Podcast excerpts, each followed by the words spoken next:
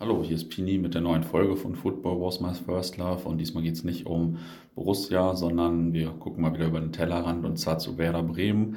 Hat ein ganz interessantes Gespräch, denke ich, über die letzten 20 Jahre Bremer Fanszene. Also hat mir richtig Bock gemacht. Das ist immer cool, wenn jemand sieht, dass die bei anderen Vereinen auch so den Fußball leben und lieben. Was ja eigentlich auch äh, nicht unwahrscheinlich ist, aber trotzdem richtig cool. Ganz äh, lustig am Ende bei den Anekdoten. Da ging es ja letztes Mal im Podcast mit Pommes Schwarz-Gelb um das Tor vor der Südtribüne beim Platzsturm 2002. Diesmal geht es um das Tor vor der Nordtribüne beim gleichen Spiel. Also ja, ganz amüsante Geschichte, die nur der Fußball-Podcast schreibt. Ja, und äh, gerne würde ich natürlich auch weiter mal mit anderen Vereinen sprechen und da ein bisschen die Fangeschichte dokumentieren. Wenn da jemand vielleicht eine Idee oder einen Kontakt hat, dann dürft ihr euch natürlich gerne melden, würde mich mega freuen. Und ähm, generell gibt es heute sicher auch den einen oder die andere, die das erste Mal den Podcast hören. Und ihr dürft den Podcast natürlich auch gerne bei Soundcloud, Spotify oder sonst wo abonnieren. Aber ja, jetzt geht's endlich los und viel Spaß beim Hören. Hallo, hier ist wieder Pini mit der neuen Folge von Football Was My First Love und diesmal bin ich quasi im Schatten des Weserstadions beim langjährigen Werder-Fan und wir haben uns mal kennengelernt, als wir zusammen in London kein Spiel gesehen haben. Ne? Haben wir vorher nochmal äh, uns daran erinnert, wir wollten dann eine Hopping-Tour machen und dann äh, hat aber die englische Nationalmannschaft da kurzfristig gespielt an dem Tag und dann äh, sind da alle Spiele ausgefallen. Totaler Wahnsinn auf jeden Fall. äh, mit Rainbow Tours damals noch, hast du gesagt, ne? Sind wir gefahren? Das war Rainbow Tours und die haben uns immer animiert, irgendwelchen scheiß Schnaps zu trinken oder so, den wir, glaube ich, gar nicht haben wollten. Aber waren dann doch beklödert.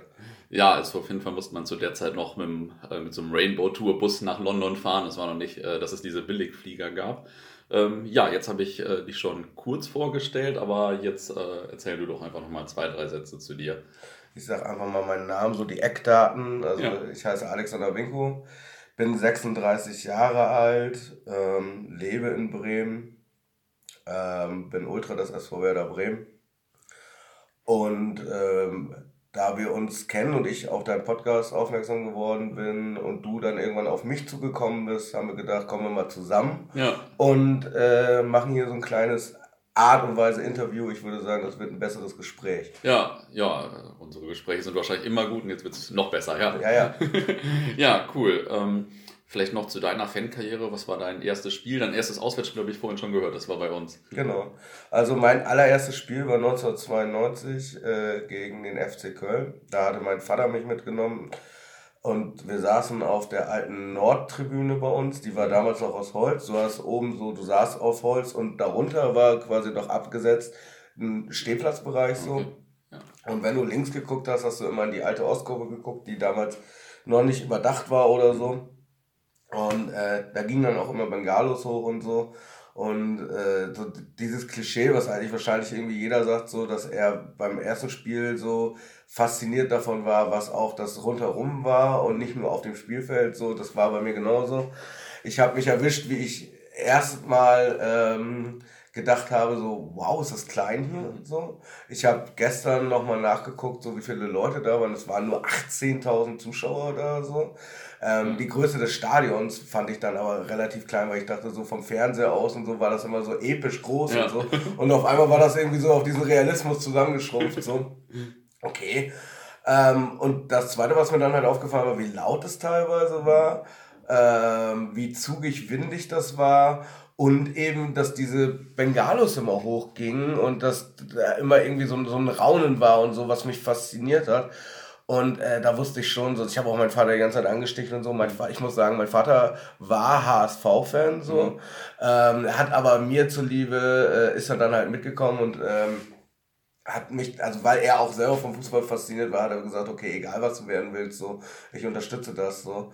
Und ich habe dann auch zu ihm gesagt, so das nächste Mal müssen wir definitiv in diese Kurve mhm. gehen, so, weil äh, ich habe gespürt, dass ich irgendwie dahin gehöre und nicht auf diesem ruhigen Platz, wo man irgendwie sitzt und nur Fußball konsumiert. So. Ich wollte das irgendwie mitmachen und mitgestalten. Und das hat er mir dann tatsächlich auch erfüllt. Ah, krass, und dann ist er mit dir in eine Ostkurve gegangen beim ja, Mal quasi. Ja, ja, ja, cool. Wir waren auch irgendwann mal gegen die, gegen die Schalker da. Ähm, und mein Vater sagte vorher zu mir so, du musst aufpassen auf dich, so die Schalker sind asozial. so. Und ähm, dann ich so, ja, okay, so, ich 14 vielleicht oder so.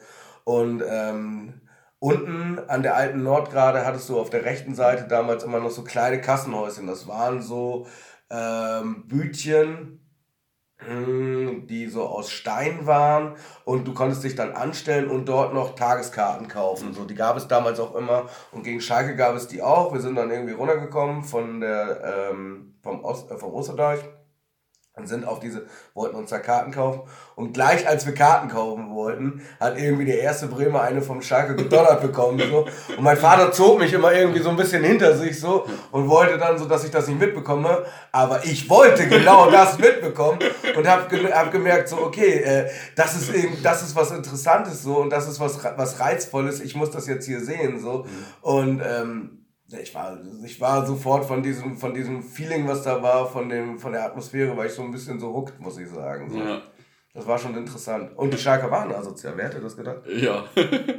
ja, ich weiß noch, dass äh, mein Papa und mein Opa und so, die äh, hatten auch ein sehr negatives Bild von äh, Fußball und das hatte unter anderem auch mit Schalker und Kölner Fangruppen zu tun, ja.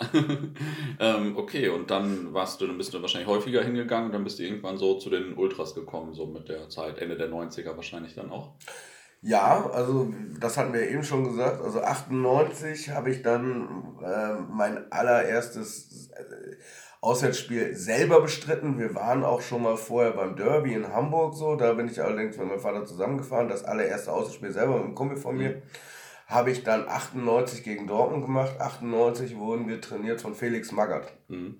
Eine kontroverse Persönlichkeit, ja. möchte ich sagen, der uns auch nicht immer nur Glück gebracht hat, eigentlich nie. Und äh, es gab dann im Block Pro- und Kontra-Magath-Parteien. Äh, die sich im Block dann geprügelt haben und so. Und dann habe ich eher so eine, ähm, so mitbekommen, dass es Ultras überhaupt gibt, weil es waren da so Leute, die dann irgendwie so Poloshirts anhatten und so, die gar nicht so wie ich dann rumgelaufen sind. Ich hatte dann zehn Schals an jeder Seite und so und ähm, wie so ein Tannenbaum bin ich dann rumgelaufen ja. so.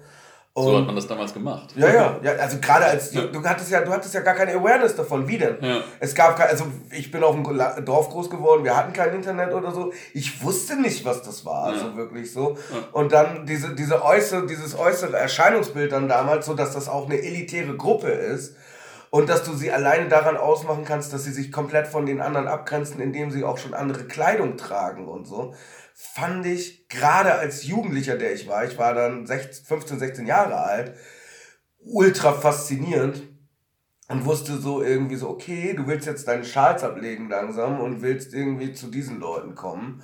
Bin dann 99 Mitglied der Eastside geworden, nachdem ich mich ein bisschen informiert hatte. Wir hatten zwischendurch auch Internet bekommen auf dem Dorf, so äh, zwischen den ganzen äh, JPEG-Seiten von Pornos und so mhm. gab es dann auch JPEGs von die anderen Ultragruppen und so und du hast dann irgendwie so, ah, sowas machen die also. Ähm, und das hat mich wahnsinnig fasziniert und bin dann halt an, an Stand gekommen, bin in den Ostkurvensaal gegangen, bin an Stand gegangen, ich glaube Redmann stand damals noch am Stand und hat die Leute selber unterschreiben, also konntest du Mitglied werden so. Ähm, bin dann auch gleich Vollmitglied geworden und äh, bin dann aber auch immer noch mit meiner großen, ich hatte meine, ich hatte eine selbstgemachte Fahne gemacht und so, so aus so Geil. neun, zehn verschiedenen, nee, zehn ist ja Schwachsinn, aber neun verschiedenen äh, kleinen, Scha äh, kleinen Fahnen und so mhm. und wurde dann damals auch noch so dafür ausgelacht und so, habe mir gedacht so, ja, ey, das ist jetzt, das nimmst du mal mit und so, hab das dann aber auch immer weiter noch mhm. abgelegt so und hab dann, bin dann immer mehr in diesem Duktus auch vom äußeren Erscheinungsbild in diese, diese, dieses Ultras-Ding reinge, äh, äh, reingegangen, so. Hab dann äh, meinen ersten Umbro-Pullover gekauft, ja. hab meine erste Bomberjacke gekauft, hab meine ersten äh, New Balance gekauft und so. Und äh, dann von da an ging es peu à peu immer weiter bergab oder bergauf, wie man es auch immer sehen will. okay. Wie viele Leute waren die Eastside so zu der Zeit? Zu der Zeit hatten wir ein offenes System so. Wir hatten, roundabout musste ich jetzt äh, peilen, so um die 300 Leute so. Mhm. Das natürlich nicht der Kern war. Der Kern war immer so 30 Leute ungefähr. Und das wurde halt auch immer gesagt, die Leute, die sich ja irgendwie die Füße aufschrubben, irgendwie um Choreos zu machen und so, die sich die Knie irgendwie aufrufen, so, äh, das sind dann 10 bis 30 Leute mhm. gewesen. Aber 300 Leute hört sich erstmal so an, als wäre Eastside Ultra da schon äh, gut angekommen in Bremen und wurde gut unterstützt. So, ne? die Eastside war damals ein Dachverband, so, wo sich jeder drunter gefunden hat. Dass nicht jeder, der sich dort drunter befunden hat, sich Ultra oder überhaupt eine Wahrnehmung von dem hatte, was Ultra ist. Ich glaube, das hatten die wenigsten. Und zudem ja. muss ich ja nochmal sagen, das war 99, 2000 so.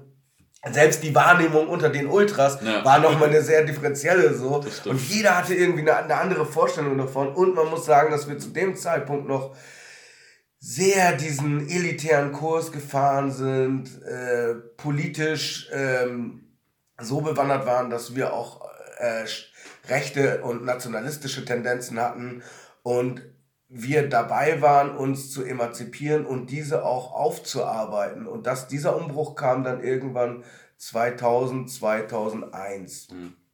Der äh, ging einher auch mit, dass diese stetige Fluktuation, die du hast in der Ultraszene, ja. so, kam auch da. Das heißt, die Leute haben sich eher gewandelt. Einzelne Leute sind rausgegangen, andere Leute, mehr open-minded Leute sind dazugekommen. Und ähm, wir haben das dann sozusagen gemeinsam dahin gebracht, dass wir das von dem einen politischen Spektrum ins andere politische Spektrum gebracht haben. Ähm, das war alles Teil der Selbstfindungsphase, meiner Meinung nach so. Und ähm, ich natürlich ist äh, all das, was wir zur Anfangszeit politisch gemacht haben und so, zu negativ zu bewerten. Und äh, ich finde es aber interessant, dass wir es geschafft haben, uns daraus zu erheben und etwas Besseres äh, daraus zu machen. So, mhm. das sollte man auch nicht vergessen. So bei diesem ganzen Verteufeln, der dazu, äh, der damit einhergeht. So. Ja. Wie fing das denn überhaupt mit der Eastside in Bremen an? Das, äh, also auch wenn du vielleicht noch nicht äh, so involviert warst bei der Gründung, aber das haben dir jetzt wahrscheinlich schon viele Leute dann mal erzählt oder so. Ich, äh, das war ja 1997 und äh, ich hänge ja auch heutzutage immer noch mit, den, mit einigen Gründungsmitgliedern ab, ähm, weil ich auch zur älteren Generation hier in Bremen gehöre und weil man sich einfach kennt so und dementsprechend habe ich auch mal nachgefragt und zwar war es so, dass natürlich Mike Redmann mit eine der führenden Personen waren, die das äh, in Schwung gebracht haben. Es ging damals darum, einen Dachverband zu gründen, der alle aktiven Fanclubs bündelt und alle aktiven Leute, damit die quasi wie so eine klischeemäßige Bastelgruppe das machen. Ja. So, also es ging darum, wirklich nur Choreos und Stimmung zu machen. Mhm. Das hatte noch gar keinen anderen Background. Wie auch, wenn die Leute nicht wirklich, die haben immer nur diese, diese Oberfläche konsumiert. Ja. So. Mike, der damals, glaube ich, schon eine Wahrnehmung hatte, was Ultra ist und was Ultra bedeutet und auch zum Beispiel in Italien sich immer die Bilder geholt hat und so, hatte aber auch nur diese Bilder und hatte nicht diesen, was, was steckt da eigentlich dahinter. So. Also haben wir das genommen, haben das konsumiert, die Leute, nicht, nicht ich zum Beispiel, aber die Leute, die das 97 angefangen haben, da waren aktive Fanclubs, aktive Einzelleute mit dabei. Und die haben diese Bilder gesehen und haben das dann umgesetzt, eins zu eins bei uns. Und ähm, die erste Choreo war nicht so schön, aber das hat sich, äh, das hat sich entwickelt. Und ähm, die allererste Choreo hat, glaube ich, Mike selber, Mike Redmann selber, äh, 1995 gemacht. Und zwar hat er da im Werder Echo ähm, in der Mitte so grüne ähm, Faltblätter, ich meine, das waren äh, DIN A4 oder so muss das dann gewesen sein. So. Werder Echo war die Stadionzeitung. Genau, genau, Werder Echo war die Stadionzeitung. Ähm, mhm. Und hat dann sozusagen die erste Choreo daraus gemacht, so. Die auch nichts großartig geworden ist. Aber der, der Startschuss war gesetzt. Ja. Das muss man, das muss man ja, sagen. Richtig. Die Anfänge waren da. Ähm, war, da, da ist was draus entwickelt im Laufe der Zeit. Und ich meine, dass wir heutzutage immer noch dabei sind, uns zu entwickeln. Mhm. Das ist ein stetiger Prozess. Ja, ja. Und ähm, als ich so mit Ultra anfing, mich dafür zu interessieren, so Ende der 90er, äh, da galt äh, Bremen und die Eastside aber schon als richtig groß, äh, weil ihr immer in der Match Live und später Erlebnisfußball äh, gut vertreten wart, sage ich mal. Das kommt daher, weil, und da muss man auch wieder den Namen Mike Redmann setzen, dass er einfach diese Verbindung hatte zur Match Live und diese Match Live immer mit Fotos von uns gefüttert hat. Ja. Dementsprechend hattest du äh, in jeder Ausgabe mindestens ein Spielbericht oder Fotos von Werder Bremen. Und du hattest gar nicht die Möglichkeit, weil es nicht dieses Medium Internet so verbreitet gab, dass du dir irgendwie einen anderen Kopf machen konntest. Dementsprechend hat dann natürlich jeder gedacht, ja, Bremen ist, Bremen ist das Ding, so. Ja. Bremen ist mega groß, so, weil äh, wir sehen das gar nicht woanders so. Ob das dann wirklich so war, das lasse ich dem Auge des Betrachters, so. Ja. Ich meine, das ist eine vielseitige Geschichte und unter anderem liegt es daran, dass wir halt so medial präsent waren, so. Mhm. Und das waren trotz, also wir haben einen Unterstützerkreis von 300 Leuten gehabt, aber es waren trotzdem immer noch diese 30 Leute, die sich da rumgehammelt haben. So. Und die den Rest der Kurve auch zu dermaligen Zeit überhaupt nicht erreicht hatten und der Rest der Kurve hat überhaupt kein Interesse daran. So. Ja, ja. Okay, ja, krass. Und ich habe ja noch in Erinnerung, dass es auch dieses Ultrafest damals gab, 2000, äh, glaube ich, im Jahr 2000 bei euch. Ja. Ähm, ich war aber nicht da, kam ja auch hier schon ein, zwei in meinem Podcast vor. Einer war auch äh, wirklich da, war aber nur sehr kurz da, der Dortmunder Kollege. Ähm, warst du damals bei dieser Party und ihr habt die organisiert und so, oder? Wir haben die organisiert, ich war da und äh, bin dann äh, später dazu gekommen, ich wollte unbedingt dieses ähm, Shirt, also es gab, es gab nur 30 Shirts oder so von diesem, so. von, dem, von dem Ultras Fest, das wäre zuerst in Stuttgart war so.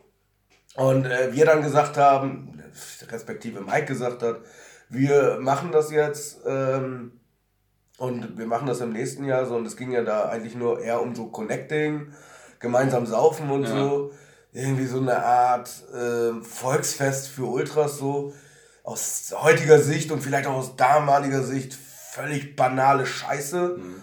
Ähm, habe ich damals so nicht ganz so gesehen. So nach diesem Tag habe ich es doch so gesehen, weil es völliger Humbug war. Vielleicht sollte man da mal ein bisschen drauf eingehen. Ähm, äh, wie gesagt, der erste Punkt war, dass wir nur, dass, dass wir nur diese 30 Shirts hatten. Das war natürlich, man, muss, man musste ja immer irgendwas haben, womit man sich irgendwie beweisen kann, dass man dazugehört und ja. so. Und auch für mich war das wichtig. Äh, es gab dann dieses Shirt so. Wir haben äh, ein Gruppenfoto äh, gemacht, dann ging das los.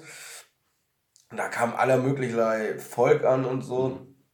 Und äh, dann waren die, die, die Zwickauer und die Dort, äh, nicht die Dortmunder, sondern die, die Dynamos hatten dann, äh, das war, äh, Psychokit war das meiner Meinung nach damals und der Ultrax, ähm, die hatten schon äh, Sturmhauben mit dabei und so. Und die hatten halt Buck of Riot so. Ja. Und haben dann immer irgendwie so ein bisschen gestichelt und so. Und dann, es hat zwischendurch immer mal wieder so ein bisschen geknallt da. Ja. Und äh, die Leute sind dann halt auch zum Beispiel die Ossis oder so, die Magdeburger oder so, die haben erzählt, so, dass sie durchs Viertel gegangen sind, was äh, immer schon ein bisschen Zeckenhochburg war und so, dass sie an jeder Straßenecke so irgendwie einer eine Backen bekommen haben, so, mhm. was sie denn für Nazis seien und so. Okay. Also dieses Fest war eigentlich im Endeffekt war es ein, war es ein großes Besäufnis und äh, das hat nicht zu weiter was geführt, außer dass man sich irgendwie gegenseitig zugeprostet hat, wie geil man denn ist so und wie toll man denn ist, aber das hat man auch sofort irgendwie wieder vergessen und das war eine Blase so und ja. viel mehr war das eigentlich nicht und ich bin froh, dass es heute so etwas nicht gibt so, ja. weil es ist einfach auch nicht authentisch und es ist, äh, es ist einfach so, es gibt es heute wahrscheinlich sogar noch auf, auf Mallorca so, okay. Mhm, wo sich genau die gleichen Charaktere treffen und irgendwie am Ballermann da sich gegenseitig zuprosten, was für geile Mackers sie sind und äh, das war's dann. Ja. Ähm, du hast jetzt vorhin gesagt, ihr habt das dann gedreht, äh, in, der, in der politischen Einstellung vor allem von der Gruppe, wenn ich das richtig verstanden habe. Ähm, wie kam das so, dass sich das alles verändert hat? Du hast das ja vorhin schon mal angeschnitten. Mhm, das ist, äh, wie gesagt, durch die Fluktuation von Menschen, aber auch durch eine eigene Wahrnehmung. Äh, zum Beispiel war es für mich äh, eine ganz persönliche Geschichte. Mein Vater hatte schon länger einen Tumor, war dann in dieser Zeit bettlägerig, war ergo ähm, schon auf eine gewisse Art und Weise äh, behindert, weil er nicht mehr aus diesem Bett hochkam und so. Und ich musste mich dann hinterfragen, willst du, der ich auch Teil dieser ganzen Geschichte war, willst du irgendwie jetzt der großartige Mensch sein, der sich über solche Leute erhebt, über deine eigene Familie erhebt ja. und so. Und da kam bei mir, zudem hatten wir damals Nachbarn von uns, die aus dem Surinam kamen, die Schwarze waren, die ich unheimlich geliebt habe. Und da kamen bei mir irgendwann die Gedanken auch so, sag mal, was machst du hier eigentlich für einen Schwachsinn? Mit was für Leuten hängst du hier eigentlich ab? So, und ist das nicht völlig konträr zu dem, was du eigentlich als Mensch bist? So. Dazu kam, wie gesagt, die Fluktuation, andere Leute kamen dazu, unter anderem ein großer Motor kam dazu und das war Jan Hoppe, der ist äh, vor ein paar Jahren gestorben. Und äh, den haben wir beim Freundschaftsspiel gegen Rot-Weiß Essen getroffen, wo er mhm. damals äh, ein Praktikum gemacht hatte. Und da kamen dann nochmal neue Ideen dazu. Wir haben uns da eigentlich schon, das war so 2001, 2002, da haben wir uns eigentlich schon davon gelöst. Da ging es eigentlich schon mehr in die Oi, Ska-Richtung, so dass man unpolitisch war und so. Und ähm, die anderen, also führende Leute, die heutzutage auch zum Beispiel beim Kampf der Nibelungen sind oder so, waren damals kurz davor noch dabei. Die sind alle rübergegangen, sind alle rüber zu den Hools gegangen. Es war quasi auch wie ein Generationswechsel. Das ja. ist wie eine Melange aus vielen verschiedenen Dingen, die damals zusammengekommen ist. Ja. Und glücklicherweise haben wir es geschafft, das Ruder so rumzudrehen, dass wir zu einer äh, reflektierten Kurve geworden sind. Das hat dann ähm, ein bisschen gedauert. Da war Überzeugungsarbeit nötig. Aber äh, ich bin aus heutiger Sicht mehr als froh, glücklich und stolz darauf, dass es so ist, wie es ist. Mhm. Okay, und ähm, aber damals gab es dann ja erstmal trotzdem noch die Eastside, also auch wenn sich das alles geändert hat. War wir, waren, wir waren auch alle Teil der, der, der Eastside, so auch Jan war Teil der Eastside. Ah, okay. Und ähm, wir haben damals schon gesagt, dass wir als Eastside äh, ganz klar, auch das haben wir auch in die Präambel mit aufgenommen, dass wir ähm, antirassistisch sind. So, und antirassistisch und antifaschistisch ist für mich damals wie heute einfach nur menschlich und das hat nicht viel mit Politik oder so zu tun, so, sondern das ist einfach ein ganz normales Verhalten, was du als Mensch an den Tag legen solltest. So. Und da gab es für uns auch gar nicht viel Diskussion. Allerdings gab es dann die Diskussion mit anderen Leuten und da ging es dann dazu, dass wir uns 2005 mit der Eastside so viele verschiedene Sichtweisen hatten, dass wir uns aufgelöst haben. Mhm. Ähm, wir sind dann, wir haben Mike Redmann wurde dann im Laufe der 2000er, Anfang 2000er Jahre von uns abgesetzt. Wir haben ein Direktivo gegründet. Ähm, das Bestehen war aus mehreren Leuten. Und wir sind dann mit diesem Direktivo nicht so weitergekommen, dass wir alle verschiedenen Ideen von Ultra, die es damals schon gab, unter einen Hut bringen konnten und dass wir die Charaktere nicht so weit zusammenbringen konnten und dass wir die Egos nicht so weit zusammenbringen konnten. Also haben wir uns dazu entschieden, okay Leute, hier lieber ein Ende mit Schrecken als ein Schrecken ohne Ende und haben dann 2005 ähm, ich habe noch Bonbons, willst du Bonbons haben? Nö, oh, alles gut. Und haben dann, haben dann 2005 ähm, im Gödekens die Eastside damals zu Grabe getragen und waren uns dann alle einig. Wir waren alle ein bisschen traurig, aber aus dieser Traurigkeit erwuchs der Wille und der Wunsch, eine neue Gruppen zu formen. Und das waren dann aus dieser einen Gruppe sind drei Gruppen entstanden. Das waren die Rolands Erben, das waren die Traditionalisten, das war Rakal Wert, das war meine Gruppe, das waren eher so die gesetzteren Leute, das waren die Leute, die ähm, ganz klare politische Ausrichtung hatten, aber auch ähm, das nicht zu weit übertreiben wollten. Und es gab die Infamous Use, die ähm, ganz klare radikale politische Ansicht hatten. Für mhm. RV war es wichtig zu sagen, wir sind Antifaschisten, wir sind Antirassisten. Und ähm, wir versuchen aber immer noch so irgendwie unsere eigene Sache hochzuhalten. Aus RV sind dann nachher noch ein paar Clubs entstanden, was auch wieder mit den Egos zu tun hat und so. Ja. Und genau, und jetzt gibt es äh, mehr Gruppen quasi, aber äh, du hast vorhin schon gesagt, das passt für dich eigentlich. Also es muss ja nicht eine große Gruppe geben, sondern es ist auch gut, wenn es vielleicht sechs gibt oder so. Es ist so, dass für mich in Bremen das besser ist, dass wenn jeder seinen eigenen kleinen Garten hat, den er pflegt, so, ähm, mit dem er klarkommt und wenn wir Gemeinsamkeiten haben, dass wir da zusammenarbeiten und das tun wir auch äh, es, es gibt ähm, große Konferenzen, wo man miteinander bes sich bespricht. So. Ähm, das ist nicht so, dass, es, dass jede Gruppe autark ist, so, sondern wir sind schon teilweise ein Bremen so. Ja. Und das ist für mich auch gut und für mich auch gewollt so, weil ich sehe das so, dass Ultra äh, in der Gesellschaft, in der Stadt, in der Kurve, beim Verein nicht ankommen kann, wenn du nur dein eigenes Süppchen kochst, so, sondern du musst auch nach außen gehen und du musst die Leute mit einfangen. So. Und das machst du nicht, indem du dich einfach immer nur um deine eigene Gang ja. und immer um deine eigenen Befindlichkeiten kümmerst. Ja, ja. Wie viele äh, Menschen gibt es denn jetzt so, die sich in Bremen als Ultraszene bezeichnen oder die du so als Ultraszene und Umkreis bezeichnen würdest quasi? Also wenn, man, als, wenn man das so sagen kann, in Zahlen. Als, als, als Ultras würde ich persönlich ganz wenige Leute bezeichnen, aber ähm, im Umfeld und so eine grobe Zahl. So. Also wir sind schon gewachsen. Ich würde schon sagen, dass es am Heimspieltag so, dass es 400, 500 Leute sind, so, die, die sich da bewegen, mit dem Umfeld vielleicht von, von 1000 Leuten, die dann halt im Block stehen und mitmachen und so weiter und so fort. Und die Stimmung hat sich auch äh, positiv ausgewirkt im Laufe der Zeit. Ich hatte ja. mehrmals Stadionverbot, immer wenn ich wieder reingekommen bin. Hört man das mit dem Hund? Passt schon, alles gut. Ähm, immer wenn ich wieder reingekommen bin, habe ich gesehen, dass es eine Welle gab, wo es nach vorne gegangen ist. Ja. Ähm, und ich finde, dass wir teilweise ähm, an sehr gut geworden sind und ähm, dass wir aber auch Schwächephasen haben, das muss man ganz klar sagen. Und da, also, so selbstehrlich muss man auch sein. So, Bremen ist nicht die Szene. Bremen ist auch nicht die Szene, die irgendwie für etwas so, für irgendwas großartig so steht, wie was weiß ich, wenn die Leute sagen würden, so, die machen die krassen Choreos, die sind die krassesten Straßenleute, die sind die krassesten äh, Leute in der Kurve, so, die, die, die, haben das alles irgendwie so äh, vereinigt oder so. Ich glaube, deshalb würde keiner sagen, dass das Bremen ist. So. Wir sind eine kleine Stadt, wir sind eine kleine Szene und ich bin relativ zufrieden mit dem, was wir so machen. Ja. Und ich bin auch froh, wenn wir auf uns selber gucken und nicht immer auf alle anderen. Und was alle anderen über uns sagen, ist mir halt persönlich scheißegal. Ja.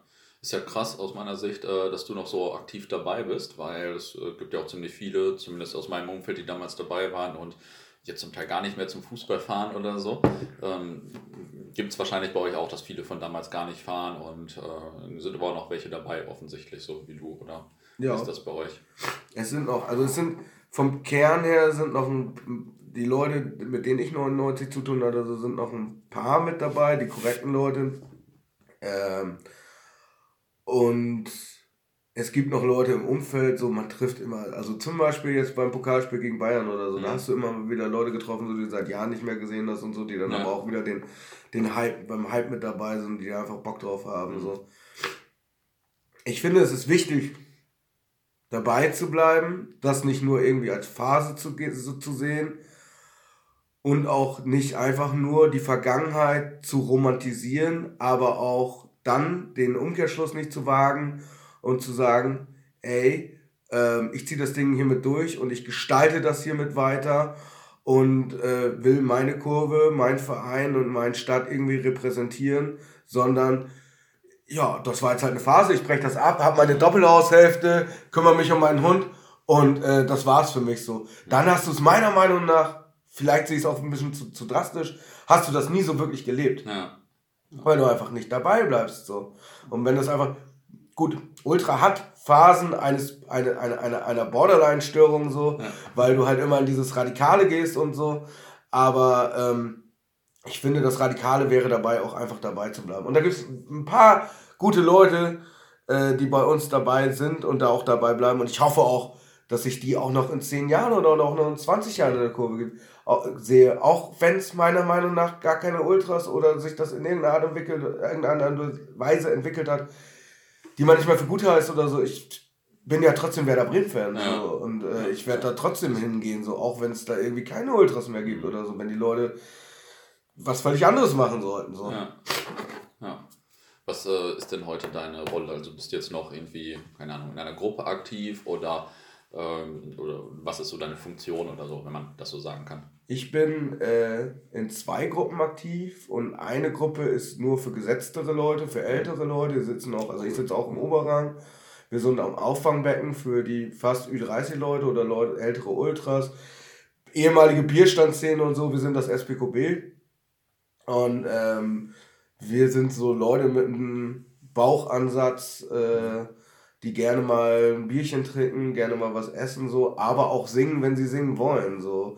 Und ähm, das ist halt für mich, dieses, dieses Fußball ist emotional so und das will ich leben so. Und ich, für mich ist zum Beispiel Fußball, wenn ich es am Fernseher sehe oder am Radio höre, hat es nicht die gleiche Auswirkung, wie wenn ich es live im Stadion sehe. Ja. Und dann fühle ich es einfach ja. auch so. Und das will ich auch. Und manchmal will ich mir einfach nicht von irgendjemandem sagen lassen, was ich jetzt gerade zu fühlen habe. Dementsprechend habe ich gesagt, okay, äh, ich mache das so für mich und gehe dann nach oben zu, mein, zu meiner Gruppe. Mhm. Ich habe noch eine zweite Gruppe, das ist Intesa. Und äh, das ist eine Nachfolgegruppe von äh, RV.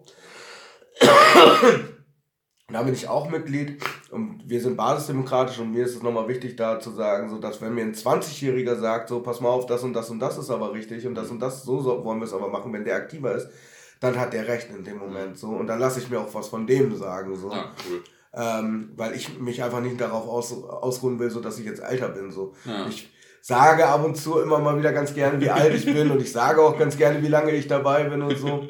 Weil das 20 Jahre sind für mich eine epische Zahl so. Ja. Das ist mittlerweile mehr als die Hälfte meines Lebens so.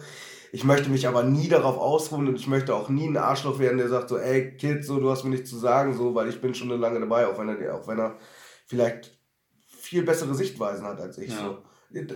Da partizipiere ich von den jungen Leuten und da kriege ich auch eine Menge mit und das macht mich froh, glücklich und stolz, dass ich noch Teil dieser Ultragruppe und dieser Ultraszene in Bremen sein darf und bin und das auch noch mitgestalte. Mhm. Und das eben das genau das umsetze, was ich sage, die Stringenz habe, äh, das zu machen, eben das mitzugestalten. Und wenn mir was nicht gefällt, dann mache ich mal einen Maul auf und wenn mir was gefällt, dann mache ich auch mal Maul auf. So. Ja.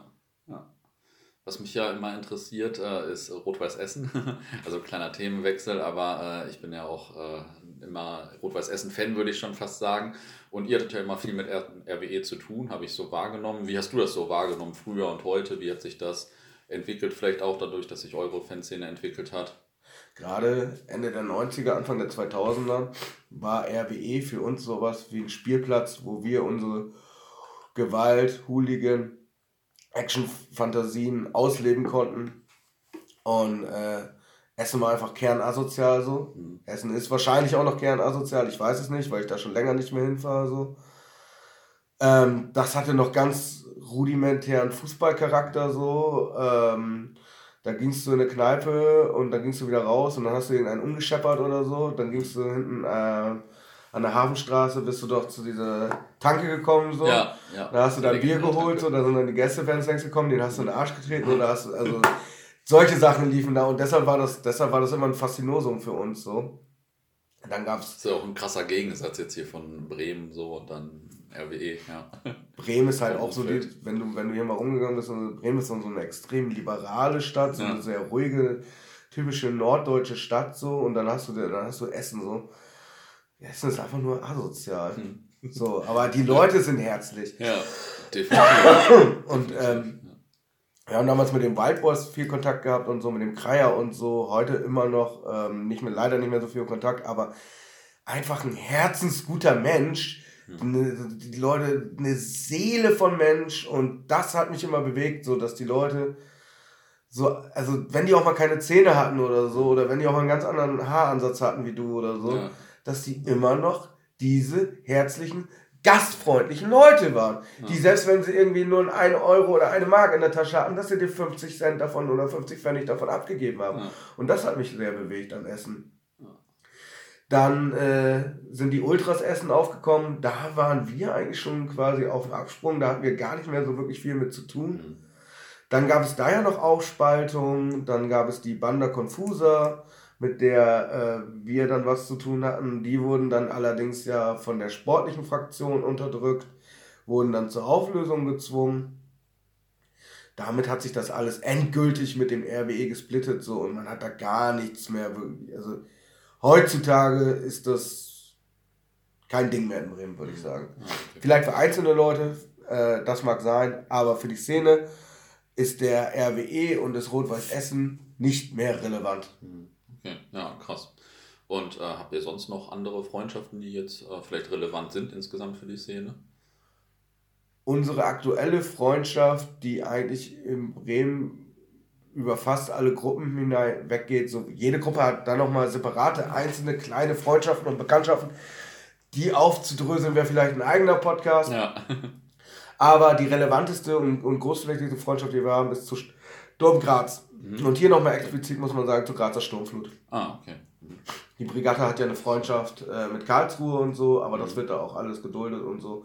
Und da sind wir, also die Grazer haben wir damals schon äh, mit dem Alex von der GSF und so hatten wir schon Kontakte Ende der 90er, Anfang der 2000er. Ah, okay. Wir waren auch schon mal da. Schon lange her. Ja. ja. Und ähm, Graz ist für mich auch äh, etwas sehr Faszinierendes, weil das einfach, äh, das ist alles noch ein bisschen kleiner so. Die haben da noch viel mehr Mitspracherecht. Da ist das alles noch äh, ein bisschen ehrlicher als hier, weil der Fußball hat gar nicht so diese krassen äh, Auswüchse, was äh, Konsum angeht und so. Es schneit. Ähm, und das fasziniert mich daran. Ich werde jetzt dieses Jahr auch nochmal hinfahren und freue mich darauf und freue mich auf die Leute. Die sind sau oft hier so. Mhm. Einfach verschiedene Generationen, super nette Leute, ähm, faszinierende Leute, liebe Leute. Und äh, ich bin sehr froh, dass wir diese Freunde haben. Ja.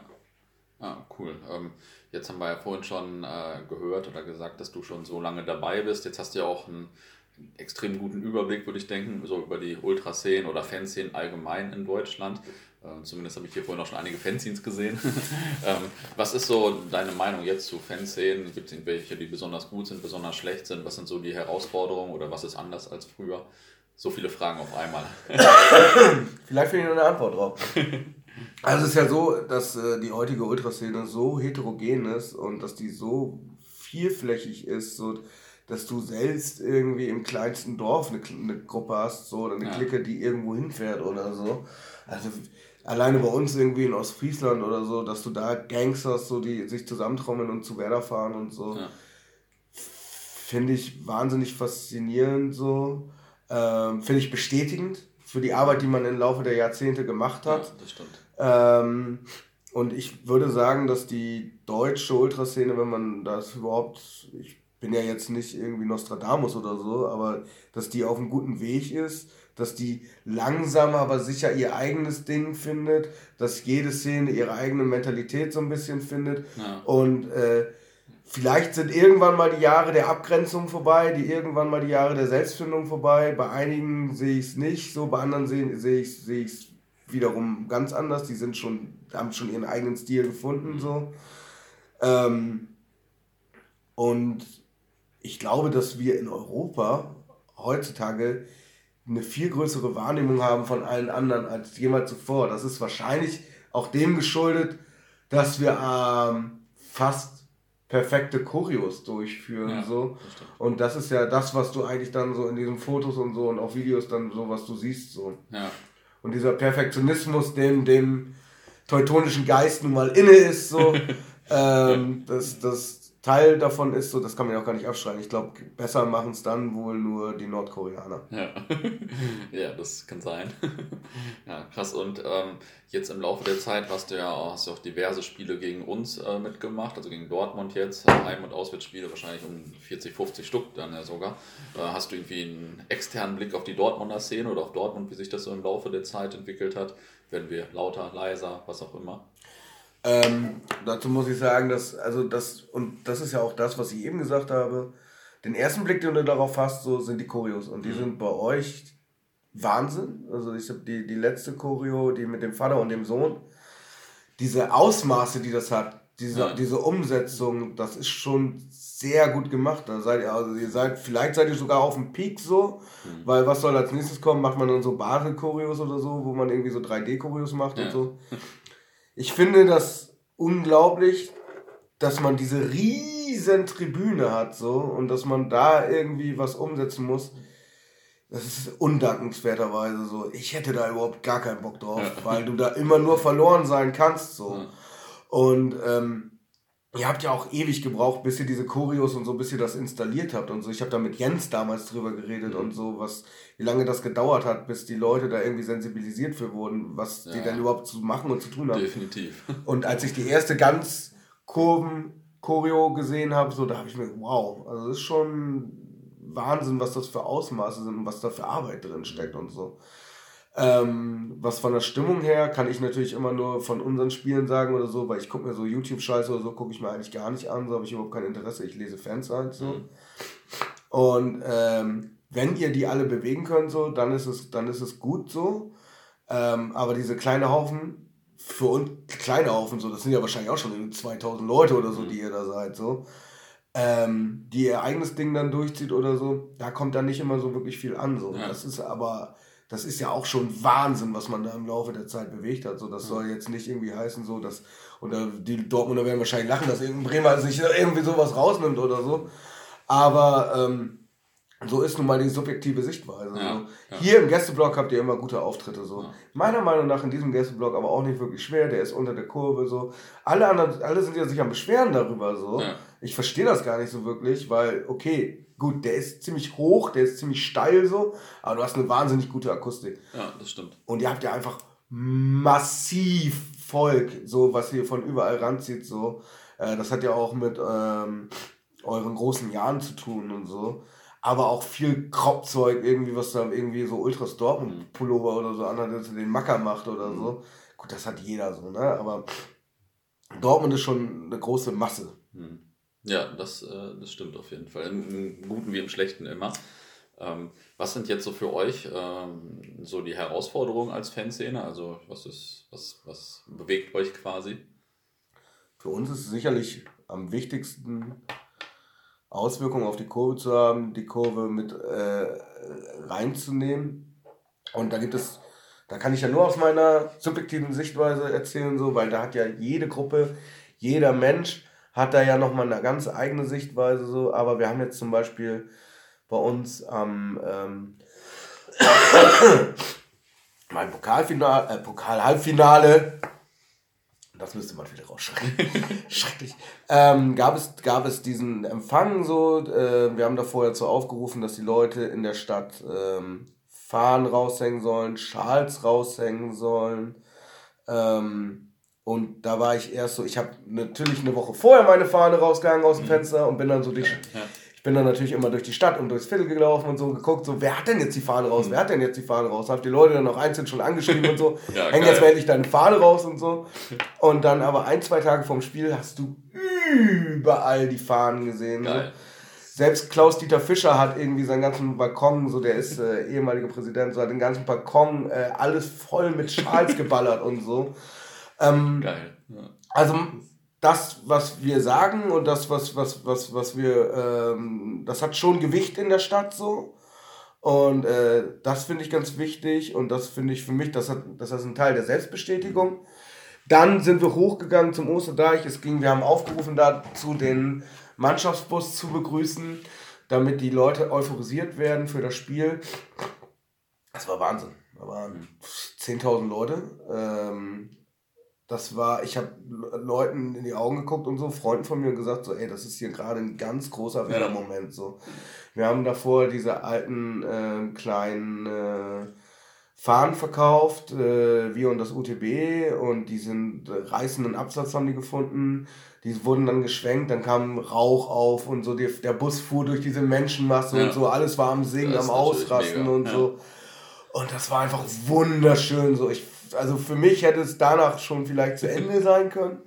Ähm, und Maxi Eggestein sagte ja auch dann so, der saß im Bus und sagte auch so, ey, guck mal hier, deswegen habe ich hier unterschrieben. Und das ist halt auch immer das Ding bei uns so, dass wenn in Hamburg und so, wo die sowieso irgendwie meiner Meinung nach äh, das, das, die, die Großmannssucht haben, so, dass wenn die da mal absteigen oder kurz vor dem Abstieg sind oder so, dann drehen die Leute durch und sind ultra destruktiv. Bei uns ist es immer noch so, dass du dieses Euphorisieren da hast und dass immer noch gesagt wird, so komm Leute, komm, komm, komm. Dass wir immer noch den, die Mannschaft eher bestätigen, als beschimpfen würden oder sonst irgendwas. Und das ist unser hohes Gut. Mhm. Vielleicht manchmal auch ein bisschen zu viel, weil die sich dazu wohlfühlen so. Aber ich finde dann, wenn du dann an den Mannschaftsrat herantrittst und mit denen sprichst und dann ehrliche Worte findest, dann hat das noch viel mehr Auswirkungen, als ja. wenn du den irgendwie äh, Kreuze aufs, äh, äh, ähm, ja. aufs um Trainingsgelände oder so, so zimmerst oder so, weißt ja. du? Weil was soll das denn bringen? So, okay. Aber ähm, habe ich den Faden verloren? Ich habe den Faden verloren. Ja, meine Frage war nach den Herausforderungen und äh, das war auf jeden Fall schon mal eine geile Story und ein geiles Highlight. Richtig geil. und ja, also um nochmal diesen Tag, so wir haben dann, also ähm, die Famous hat dann eine wunderschöne Choreo gemacht mit Verdi, unserem alten Maskottchen. Mhm einfach äh, Kult Verdi. Und die Stimmung danach, das 2, das 2 zu 2, war mit einer der krassesten ähm, Torjubel, die ich jemals in mhm. meinem Leben erlebt habe. Vielleicht war der Torjubel ähm, während der Derbys 2009, als äh, Wiese den Elfmeter gehalten hat. Mhm. Vielleicht übertrifft es das noch. Vielleicht ja. übertrifft es das noch, aber da ist nicht viel so. Und dieser Peak so. Und dass du in dem Moment merkst, egal was außenrum ist, egal was für Probleme du hast, egal in, in dem Moment war das ein purer Fußballmoment. In dem Moment war, okay, das, wie du lebst und das, wie dieses Fußballding läuft und so, das ist richtig und das ist wahr und das ist schön und das ist gut so. Und das in dem Moment zu spüren, das war einfach, das war wahnsinnig euphorisierend, obwohl wir dann auch noch verloren haben. Ja. Ja. ja. Okay, ähm, und Vielleicht kann man da äh, zwei Segmente draus machen. ja, denke auch. ähm, okay, Jetzt äh, habe ich noch eine andere Frage. Jetzt äh, habe ich mir vorhin einmal das Stichwort Desperados noch aufgeschrieben, ähm, weil du gesagt hast, äh, ihr habt euch früher, es gab ja auch Desperados in Bremen und da hattet ihr euch einmal mit den Desperados aus Dortmund, also den Desperados Dortmund, den zwei Hamburgern oder so getroffen. Genau. Also das ist sicher nochmal eine interessante Anekdote auch für die Hörer, dass es hier auch Desperados gab. Wir haben uns damals an den Desperados aus Empoli orientiert so mhm. und äh, dachten, ja, das ist ein geiler Name haben dann eine Fahne gemalt. Die hässlichste Fahne, die es überhaupt, glaube ich, jemals hier gab. So. ähm, wir hatten überhaupt gar keinen Plan, was wir da eigentlich machen. So. Und ähm, haben die, das war vielleicht auch mit die teuerste Fahne, die jemals gemacht wurde, weil wir die nicht äh, mit normaler äh, Abtönfarbe gemalt haben, sondern mit, äh, also mit diesem Fahnenstofffarbe. Okay. So. Ja. Das heißt, du hast diese kleinen Dinger gehabt, ne? Und nicht irgendwie die großen Pötte oder so. Ja. Und wir hatten noch keine Ahnung von irgendwie Projektoren oder so, sondern haben die einfach unten im Ostkurvensaal da, uns daran orientiert, mhm. wie die verschiedenen Fliesen sind und haben die dann so freihand gemalt. So.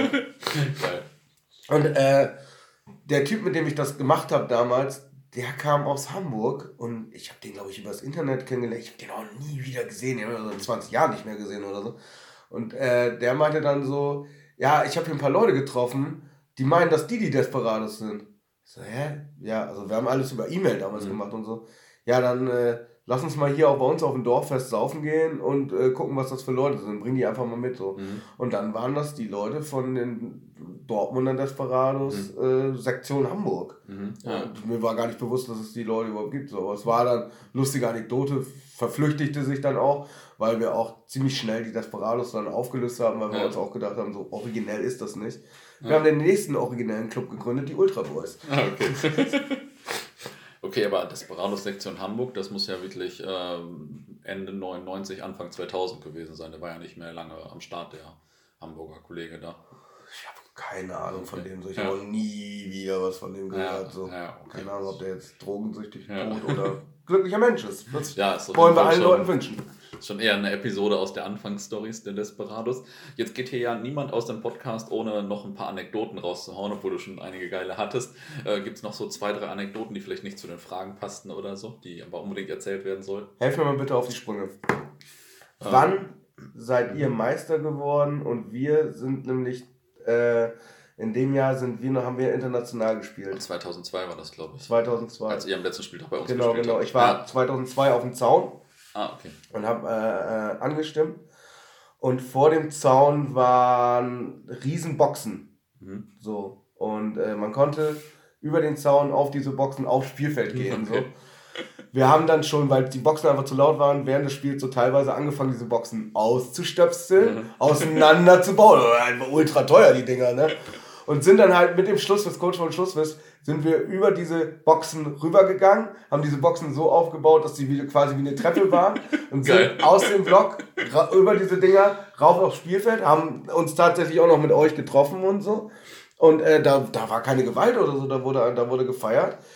Wir haben dann das, das Tor abgebaut so, und sind mit mhm. dem Tor aus dem Stadion rausgelaufen. So. Es war schon ultra witzig. So. Das ist ja also das Tor, was vor eurer Tribüne stand mhm. wahrscheinlich. Es ging hier im Podcast nämlich auch schon mal um das Tor äh, auf der anderen Seite quasi. Das ist ja lustig.